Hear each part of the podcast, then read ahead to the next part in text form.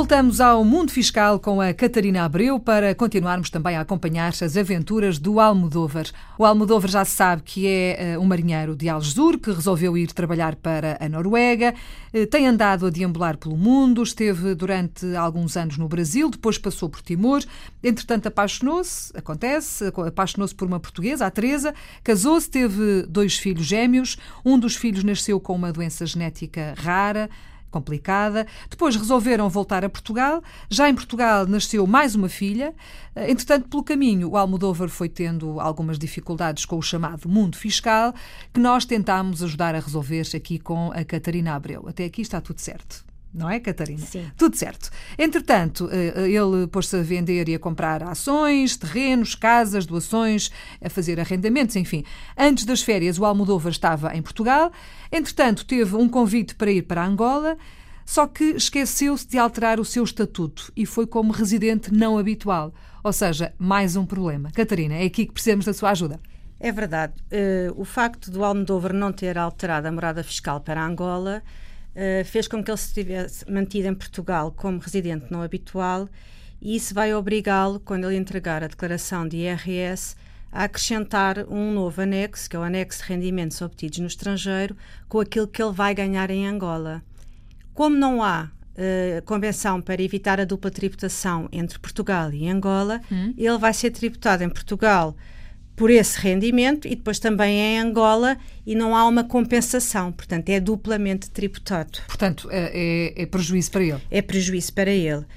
Numa primeira oportunidade, quando ele, ele volta a Portugal para alterar a, a, a residência, uh, fazendo para isso um cartão de cidadão com urgência, porque assim permite receber logo os códigos para validar a morada, uhum. fazendo tudo em simultâneo e automaticamente fica não residente.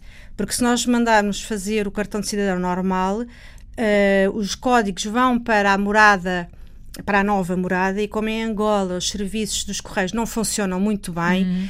extraviam-se com facilidade a correspondência e, depois, e era outro problema. Era outro problema porque ele não conseguia validar uhum. a morada. Fazendo o cartão de cidadão com urgência, uh, resolve essa situação e passa a ser não residente. Ao ser não residente, ele declara em Portugal apenas o rendimento que recebe em Portugal, já não declarando nada do que recebe no exterior. E depois e, declara lá aquilo que recebe lá. E paga, exatamente, e paga os impostos em Angola. Quando ele entrega a declaração como residente não habitual, uhum. uh, ele é casado e a Teresa também uh, entrega a declaração dela. Uh, os filhos são divididos ao meio, mas como ele tem um estatuto especial de residente não habitual, não há deduções. Portanto, ele é tributado em 20% sobre o rendimento. Uhum.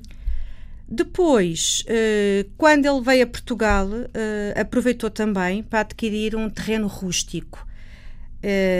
Este terreno ficou sujeito a uma taxa de IMT, do Imposto Municipal sobre Transações, em que fica sujeito a uma taxa de 5% o valor da aquisição é a base uh, sobre a qual incide a taxa. Se porventura o valor patrimonial tributário, que é o valor que o bem tem nas finanças, fosse superior, a taxa do imposto era sobre esse valor. Hum. Portanto, temos aqui mais uma situação para resolver, certamente no próximo episódio, não é? Ele vai pagar tudo aquilo que tem que pagar, mas entretanto, sei que a mulher também se meteu aí numas aventuras, a Teresa. A, a mulher do Almodóvar, a Teresa, quer dar umas explicações e vai ter que fazer a, o início da atividade nas finanças e isso depois nós vamos ver mais à frente. Está combinado. No próximo episódio voltamos a encontrar-nos com a Catarina Abreu para também continuarmos a ajudar esta família, o Almodóvar, esse marinheiro de Algesur que anda pelo mundo, e a mulher Teresa